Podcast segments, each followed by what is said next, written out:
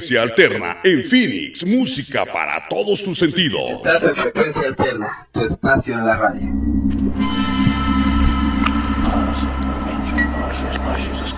Se abren las puertas de Ultratumba. Bienvenidos a Frecuencia Paranormal Arizona, un espacio dedicado al mundo esotérico y sobrenatural. En un momento comienza.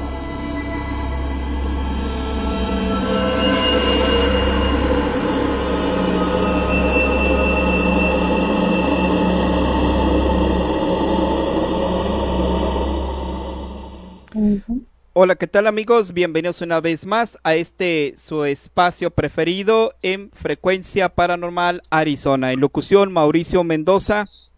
Bienvenidos a este espacio radiofónico en Phoenix, Arizona. Así que pues muchísimas gracias y le damos la bienvenida como se merece a la maestra K. ¿Cómo está maestra K? Bonita tarde, bonita madrugadas. Pues bonitas madrugadas, Mau. Pues muy bien, estoy muy bien. Saludar a todos los radioescuchas, por supuesto a los seguidores y a, a la hermandad acá, ¿cómo no?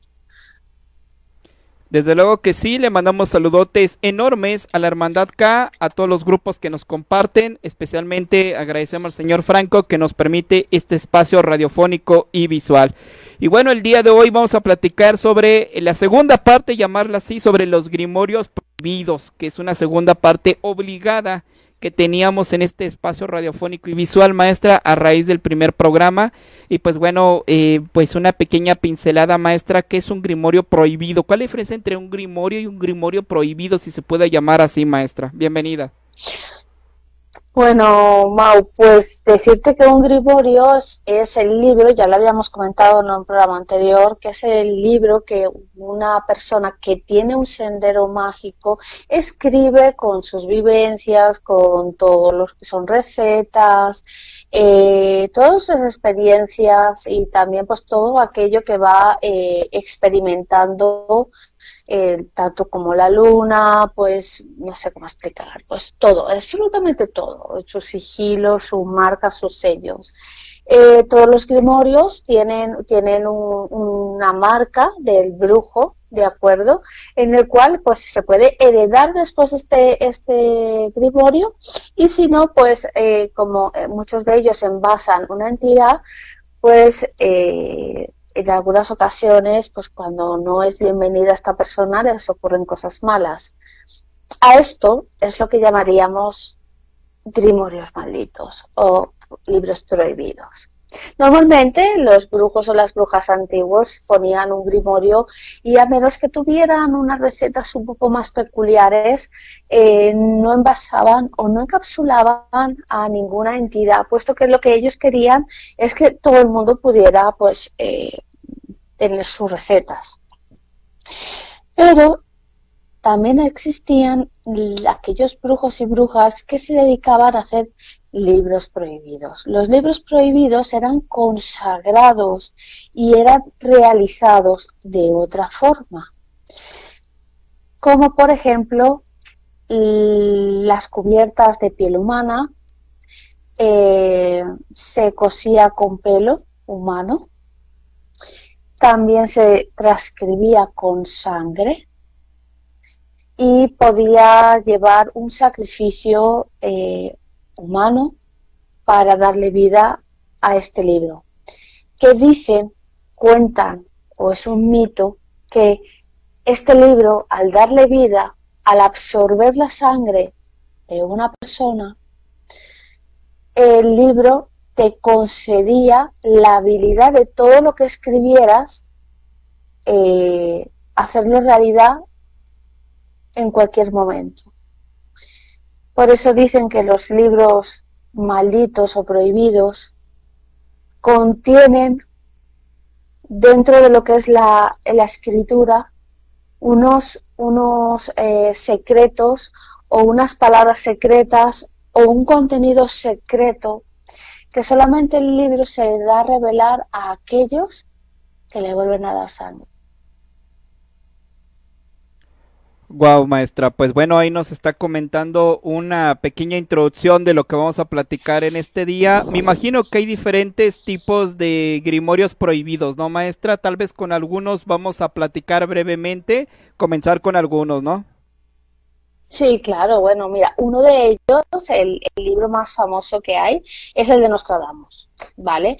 Dicen que es maldito no porque estaba hecho con cosas raras, sino porque todo lo que ponía era una, eh, predicción y exactamente pues ocurría. Y entonces la gente le tenía miedo a leer este tipo de, cuartillas porque realmente eran unas cuartillitas pues le tenían miedo porque pasaba pasaba. Entonces eh, no, no, querían absolutamente leerlo. Y entonces se catalogó como un libro prohibido o un libro maldito.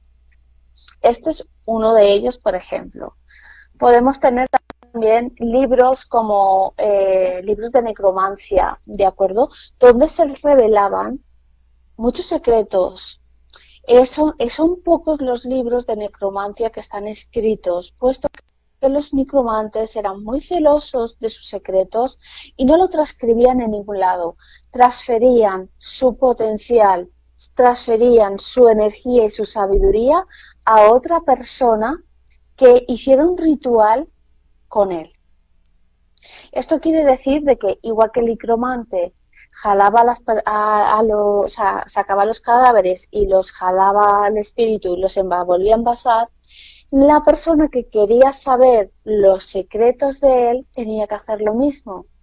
Pero normalmente los micromantes eran eh, quemados o cremados, con lo cual era imposible de poder hacer esto.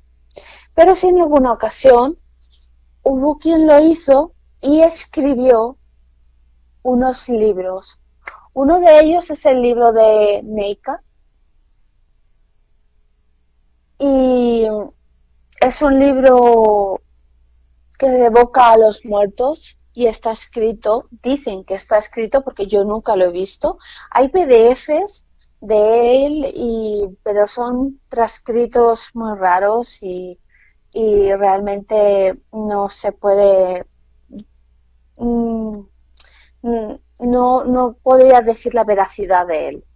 Entonces, dicen que el original, de acuerdo, que es el más buscado, está transcrito, o sea, perdón, está escrito con, con eh, sangre, sangre de un propio necromante. Entonces, dicen que le da un poder absoluto a la persona que lo tiene. Eh, en la actualidad creo que nadie posee un, libro de Nicromante original y quien lo posea supongo que se callará, evidentemente, porque vale mucho dinero. Aparte del dinero, me imagino que para poder eh, entrarle al conocimiento de un libro de necromancia, pues hay que estar, conocer del tema, no maestra, estar protegido también, porque si está escrito con sangre, no me quiero imaginar la vibración que ha de tener este tipo de libros. Eh, sí, sí. La verdad es que eh, imagínate a la escritura, ya la escritura de por sí de un grimorio ya trae la esencia de, lo que es el brujo, ¿no? Pues si ese, ese libro encima está eh, con pelo, con piel y con un montón de eh, partes de la persona y más con sangre pues iba a ser pues mucho más eh, cómo explicar mucho más potente. De hecho siempre que han dicho que escribir con sangre es lo, más no lo, o sea, lo, mejor dicen los y eso es una leyenda porque yo nunca lo he hecho así, pero bueno, quizá al principio de los tiempos las personas que pactaban adoradores de Satanás o de Lucifer hacían su papiro escrito con sangre. Pero yo no puedo verificar esto porque yo nunca he visto un escrito así y ni nunca nadie lo he tenido a alguien que lo haya hecho. Al menos no todo el papiro. Maestra, referente a estos libros de necromancia que son muy raros, que son muy escasos, eh, vendrán ahí en estos libros estos rituales, estas ceremonias, sin profundizar, claro, maestra, pero vendrán estos rituales y, ceremonias en los cuales el necromante se hacía sentir en el, contexto de los muertos, en el contexto de cómo ellos se alimentaban de los mismos cadáveres, todas estas cosas muy heavy, muy fuertes, que realmente eh, conocemos por encimita de lo que es un, un necromante. Sí, ahí estaba absolutamente todo, todo, todo, todo. Por eso digo que los PDFs actuales, que hay alguno por ahí, no, no tienen toda, todo lo que es la información, como que le falta información, no sé qué, qué pasó, que no se pudo realizar. No obstante, les digo que, que sí, en ese libro tiene absolutamente todo detallado paso por paso eh, el primer amuleto que se, que se hace para un necromante, que no lo puedo comentar por respeto y por supuesto porque es un poquito fuerte, pero es el primer paso para ser un necromante es hacerte este amuleto. Y sinceramente no es nada agradable. Estamos hablando de que están hablando de la iniciación para ser un necromante, ¿no? Hacer este este tipo de amuleto, el cual pues lleva un procedimiento y es fuerte lo que hacen ellos, ¿no, maestra? Sí, es una forma de demostrarse a sí mismos que, se, que tienen la capacidad de hacerlo. Porque tenemos que pensar de que ellos usaban el tema de, de los cadáveres y, y jalaban a los espíritus y los volvían a envasar para su propio uso entonces, creo que la iniciación, solamente ya el, sacar un, cadáver de, donde está o robarlo, ya es, vamos, es muy, como digo yo, muy heavy. Y luego llegar y hacer todo el ritual, todo el proceso que es muy largo para poder encapsular otra vez al, a la entidad, al espíritu ahí, que te haga todo lo que tú quieras y, y poder hacer eh, tu amuleto pues es, es, heavy, Yo sé que amuleto es porque en alguna ocasión he podido charlar con un necromante de verdad, aunque estemos en el siglo XXI, y, y ya no se hace tan drástico como antiguamente, pero sí es cierto de que él me, me comentó su primera iniciación y me comentó esto, por eso lo puedo así por arriba, por así por arribita, una pinceladita, explicar que no es fácil, no es fácil, sinceramente. Aparte de los grimorios de los necromantes que son raros y que nos platicaba de que cuyos algunos de ellos estaban escritos con sangre, la misma sangre de un necromante, también en el programa anterior habíamos platicado, maestra, de estos grimorios que estaban escritos con un lenguaje distinto o con sangre también, pero que tenían adherido una maldición maestra y que a estos también se les atribuía como grimorios malditos. Sí, sí. Sobre todo, habían grimorios y también manuscritos, ¿vale? Hay un manuscrito, por ejemplo, es el manuscrito de los sueños, que es un libro prohibido. Está se, se denunció por, por su mm, como por su por, por, cuestionar un montón de, de cosas que están escritas no que, que son realidad pero bueno las personas siempre intentan ocultar este tipo de, de, escritos o manuscritos. Y sí tiene una maldición porque quien lo, lo lee pues esta maldición o esta posesión de, de esto. Y, y sí, mm, normalmente las, los brujos o las brujas o los maestros cuando hacían este tipo de grimorios, cuando querían que, por ejemplo, una persona con el tipo conocimientos tal, tal, tal, con una serie de, requisitos eh, pudiera encontrar eh, este grimorio que estaba enterrado y realmente no cumplía estos requisitos, directamente al abrirlo ya tenía la maldición. Y las maldiciones normalmente eran enfermedades, se ponían enfermos y por supuesto les se comían la, la energía vital, que lo hemos hablado muchas veces, pues estos espíritus obsesores que o espectros que estaban eh, atrapados, eh, su misión era pues, pues eso, alimentarse de esta persona. Y son libros malditos o, libros prohibidos por eso mismo.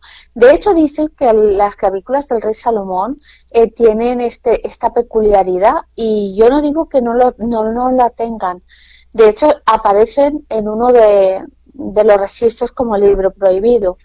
Pero el original, no un PDF. Un PDF quizá la sugestión de las personas haga mucho es verdad que hay libros cambiantes y ahora voy a explicar qué es un libro cambiante. Libro cambiante es un libro que tú lo lees y cuando lo vuelves a leer encuentras información que anteriormente no habías leído o no recuerdas haberla leído. Estos son libros cambiantes y también son libros prohibidos. Maestra, yo había escuchado, no sé si usted también eh, haya o, o leído algo sobre el tema, eh, sobre la biblioteca de Alejandría. Yo había leído por ahí, eh, no sé qué tan cierto sea, que como todos sabemos, la biblioteca de Alejandría tenía bastantes libros, más bien pergaminos. Tenía pergaminos muy antiguos sobre ciencias, matemáticas, entre otras cosas. Y ya todo el mundo sabe pues que la biblioteca de Alejandría fue quemada y, pues bueno, muchos se, se salvaron y otros no. ¿Qué tan cierto que esta misma biblioteca tenía pergaminos esotéricos, grimorios antiguísimos con gran cantidad de información esotérica, maestra? Yo había escuchado por ahí sobre el teorema, de, sobre el tema de la biblioteca de Alejandría y estos pergaminos que eran libros prácticamente que tenían esta similitud, este tema de los grimorios. Sí, bueno, la biblioteca de Alejandría, para quien no lo sepa, eh, fue una de las bibliotecas más grandes de, todo aquel tiempo. Eh, estaba situada en la ciudad egipcia de Alejandría y fue fundada a principios del siglo III, creo, antes de Cristo, si no me equivoco, dos o tres. Mm, se dice que había más de, casi, casi un millón de manuscritos y si es como tú has comentado, se, bueno, em, se incendió, cayó en, malas manos y bueno, pues se, incendió. Y muchos de esos manuscritos ah, sobrevivieron a las llamas o en alguna ocasión tuvieron daños, eh, convirtiéndose en algunos manuscritos, como, se, como está comentando Mau, eh, malditos. Pero no eran malditos porque se había incendiado, sino porque faltaban a la fe. Faltaban a la fe porque las cosas que estaban eh, escritas, aquel manuscrito, ¿de acuerdo? Eh, decía o revelaba organizaciones, distribuciones que las personas en esos momentos no podían llegar a entender. Incluso habían, eh, por ejemplo, como Nostradamus tenía, tenía sus, sus eh, premoniciones, pues aquí también tenía muchos, muchos manuscritos que ponían sobre todo en duda algunos, algunos eh, escritos del Antiguo Testamento a los cuales los llamaron blasfemos y los apartaron como libros prohibidos. También, de, también podían decirles que habían afirmaciones de algo y luego se contradecían en otros libros y entonces lo que hacían era sacarlos para que la gente no preguntara por ellos.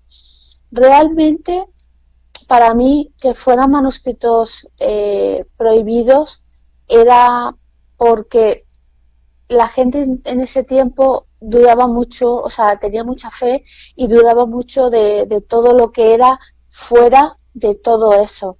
No sé si me explico. Si no entrabas dentro de lo que era la fe de ellos, mm, se, se quitaban. Tengo que decir que en algunos manuscritos manuscritos se escribieron y ni siquiera habían pasado un montón de cosas que pasaban después, con lo cual por eso se cuando ocurrieron dijeron que eran premoniciones y eran cosas malas.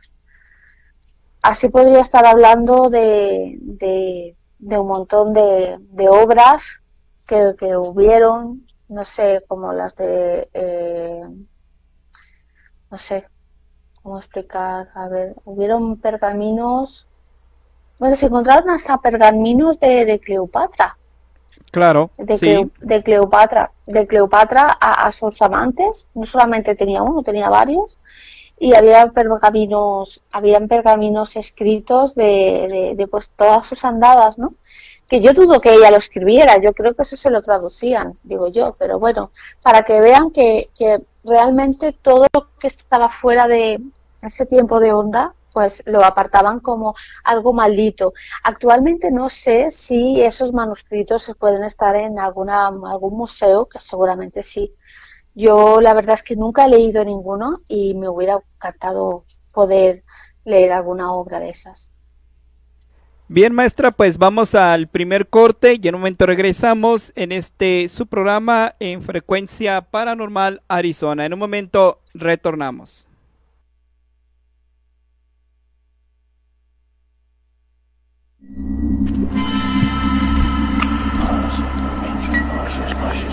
En un momento regresa Frecuencia Paranormal Arizona.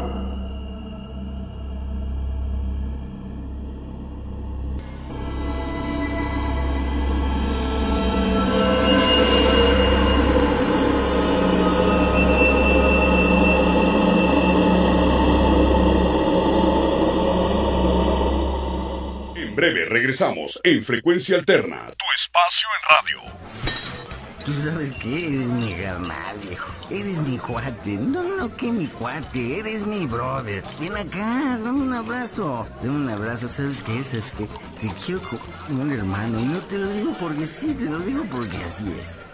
Si tomas y manejas puedes atropellar más que tus palabras. Más de la mitad de las muertes en accidentes de tránsito son consecuencia del abuso del alcohol. Infórmate al 5212-1212 o al 01800-911-2000. Contigo es posible. Secretaría de Reúne a la familia y crea recuerdos con los Wildcats. El Arizona Football está a la vuelta de la esquina. En Tucson es hora de Bird Down y Party A. Diviértete con tus hijos y construye nuevas tradiciones familiares. En el Arizona Stadium hay experiencias para todos. Consigue tus boletos ahora. Visita arizonawildcats.com diagonal FB o llama al 621 Cats Back the Frecuencia alterna, tu espacio en la radio. Ya regresa Frecuencia Paranormal Arizona.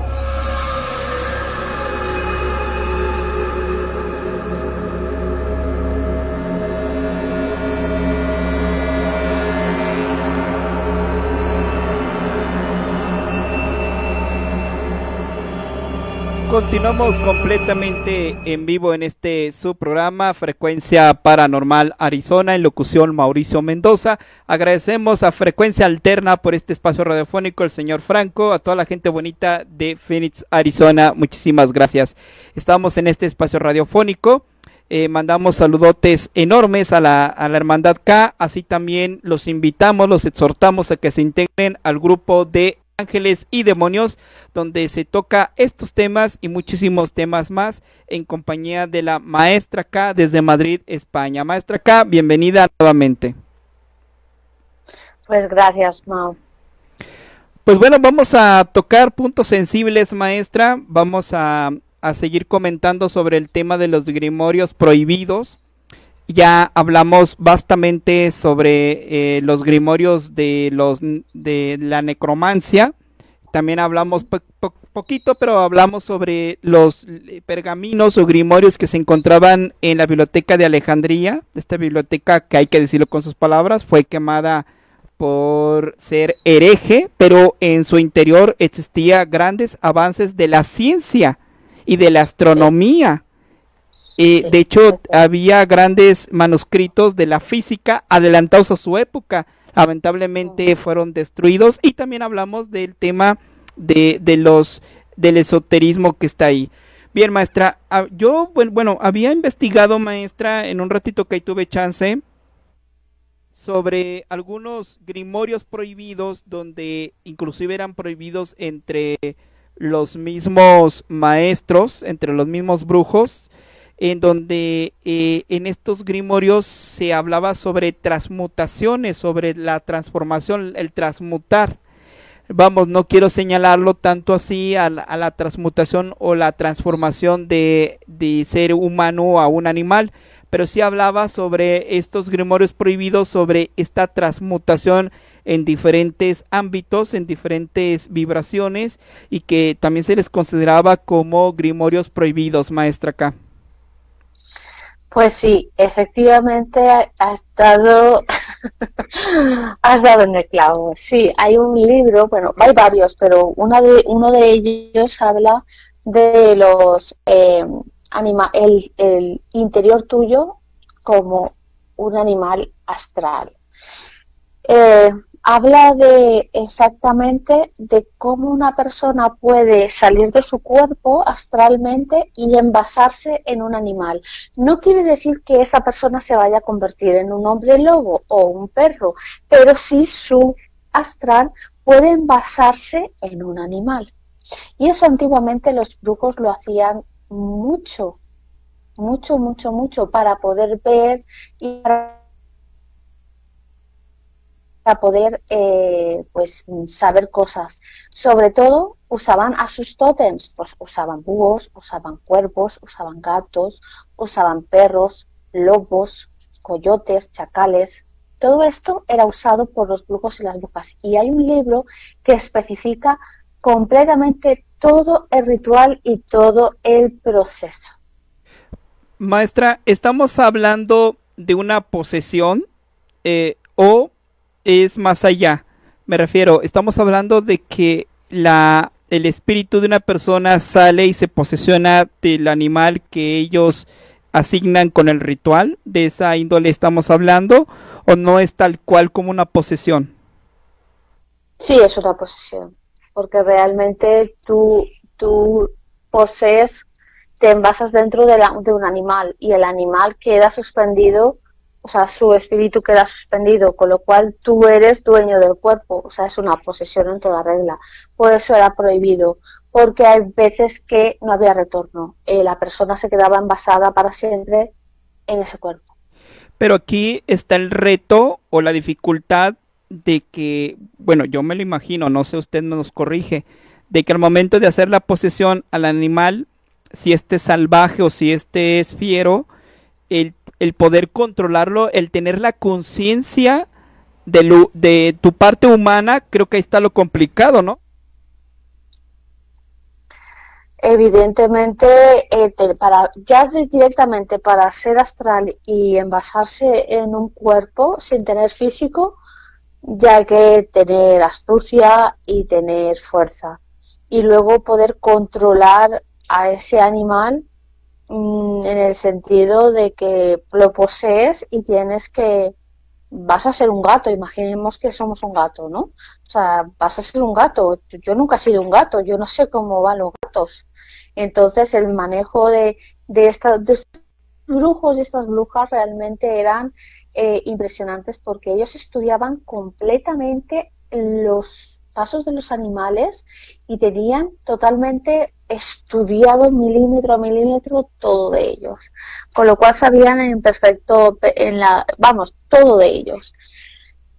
Dicen que cuando el animal por lo que fuera moría, el astral no volvía al cuerpo del humano.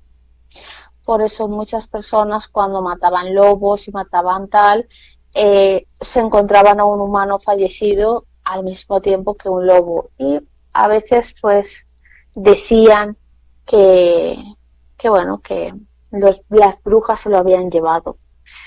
Es un poco complicado porque mm, también esto lo hacen los espectros, como hemos hablado en alguna ocasión, de envasarse a, a lo que son eh, a lo que son personas o, o animales. Y quieras o no, haya un poco de confusión. Yo nunca, nunca he sabido de una persona que, tenga estabilidad. Y no sé, o sea, no quiere decir que no, no, no tengan estabilidad, ojo, sí, por supuesto, pero yo nunca he hablado con una persona que tenga estabilidad. Entonces, no sé si es que ese libro fue tan, tan, tan secreto que desapareció, lo quemaron, que muchos de los libros secretos fueron quemados, pues eh, sobre todo en la época de la Inquisición, mm, ahí se quemaron muchísimos libros y seguramente, seguramente desapareció y nadie ha podido encontrar el secreto verdadero para poder hacer eso. Maestra, nos acaba de platicar ahorita entre líneas. Mi labor es rescatar esas entre líneas y, plantearlas. Algo que no sabíamos, inclusive yo no sabía, o, más bien no lo analicé en su momento. Acaba de mencionar que los espectros no solamente se posesionan de, em, no solamente se posesionan de personas, sino que también se pueden posesionar de animales. Hay que recordar que usted nos había dicho que los espectros muchas veces son agresivos, buscan dañar.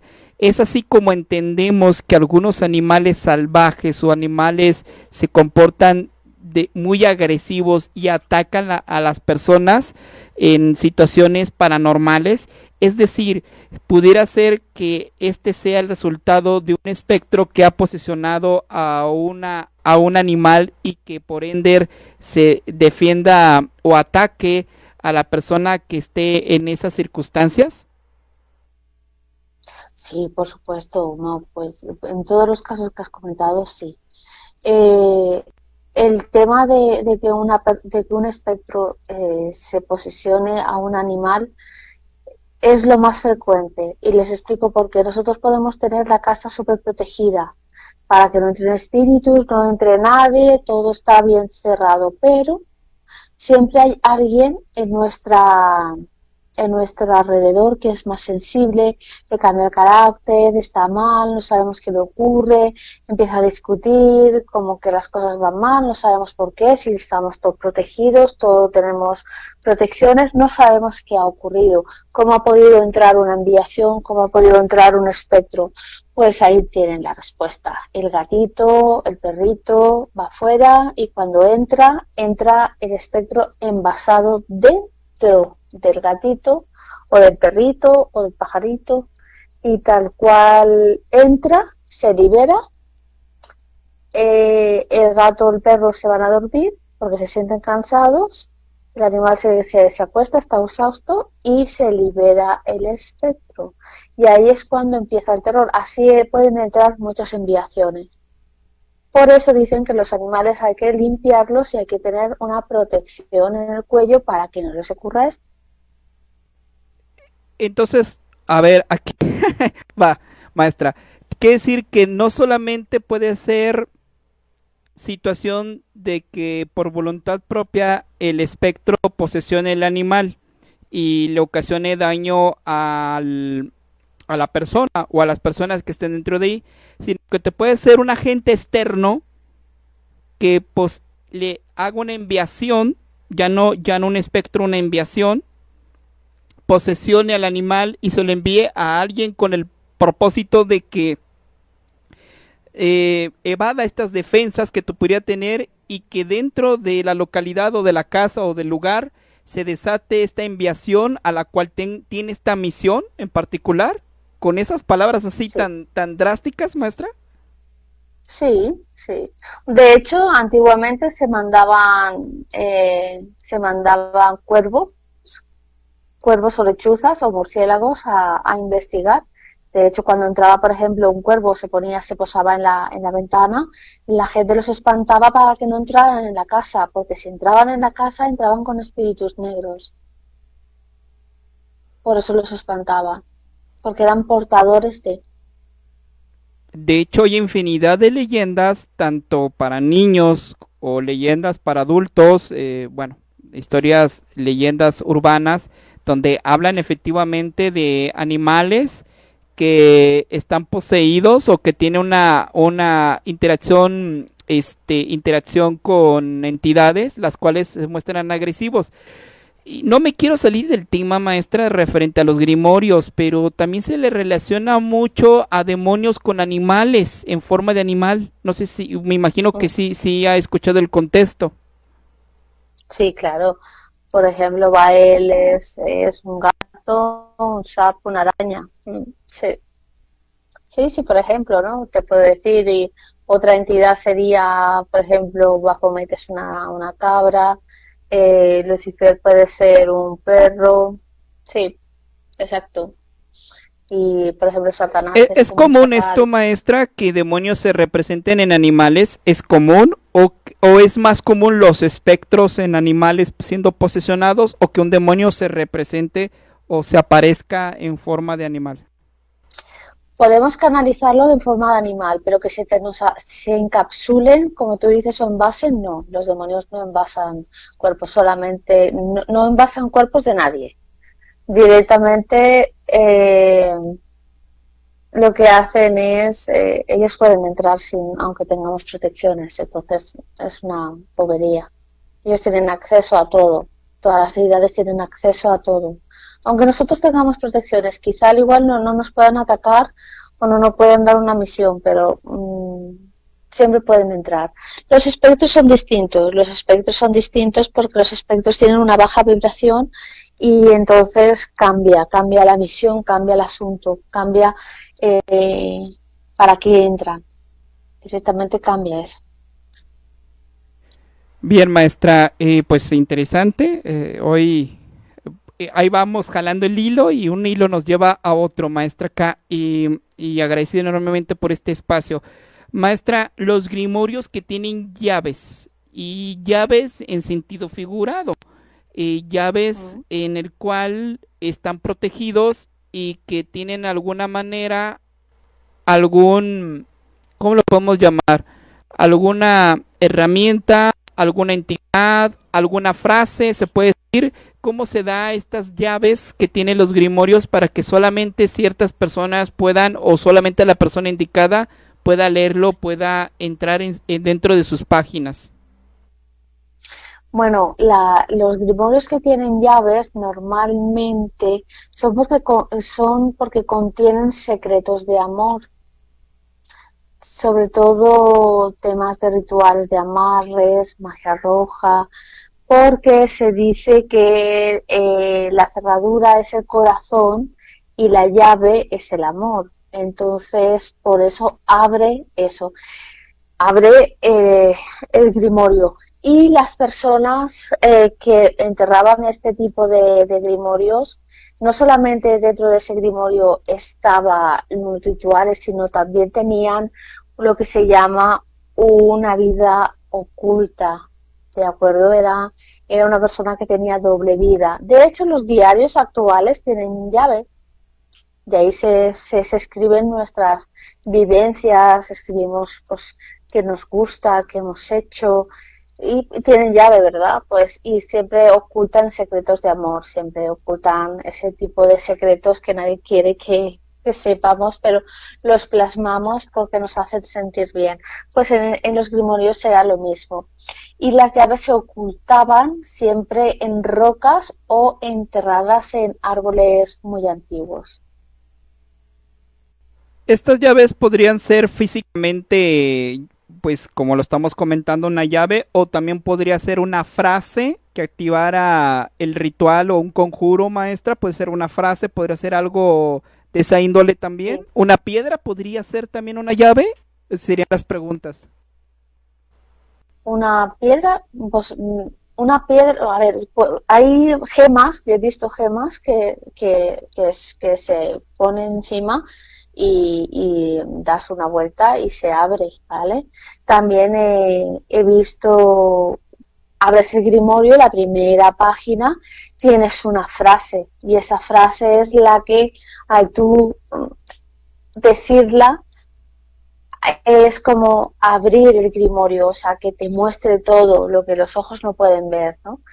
Pero a veces eh, no se activa y no se activa porque no tienes fuerza, porque no tienes eh, talento, no tienes dones, no tienes nada. Simplemente eres un mundano, lo abres, lo lees y no pasa nada. Eh, llaves pueden haber siempre, siempre, siempre, siempre. Y, bueno, y sobre todo en los papiros eh, se, hacían tintas invisibles con limón y también se solía, de hecho, eso se escribía para cerrar el grimorio, para que el grimorio se cerrara o se durmiera, que también existen.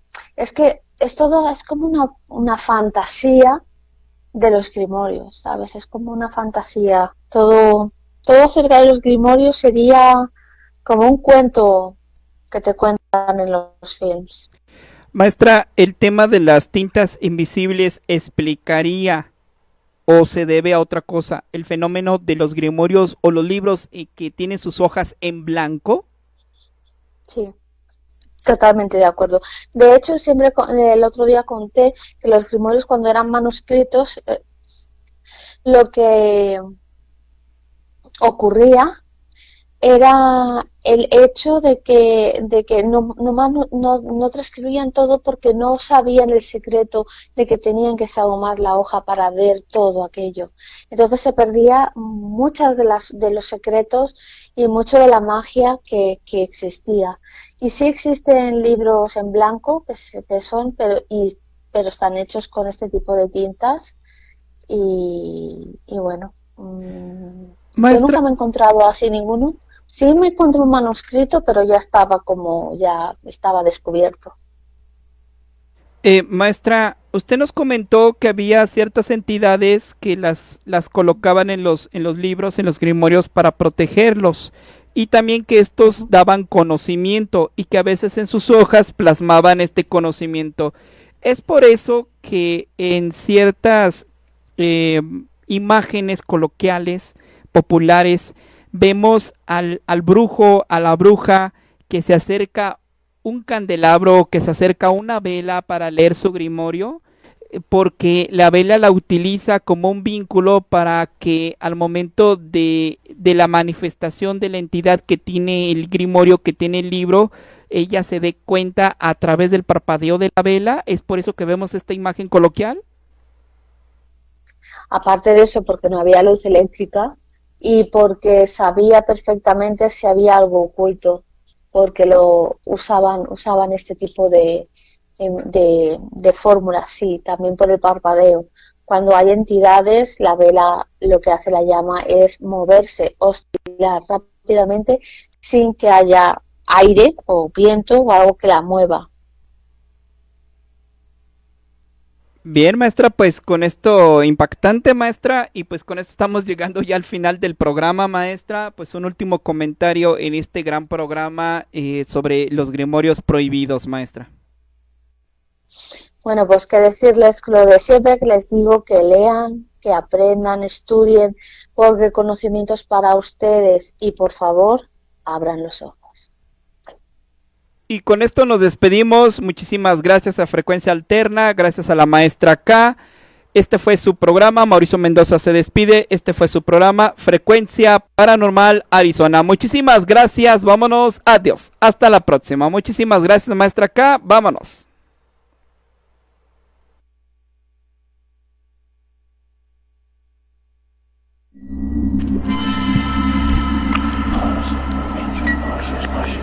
Este fue tu programa, Frecuencia Paranormal Arizona. Los esperamos en la siguiente sintonía de Ultratumba.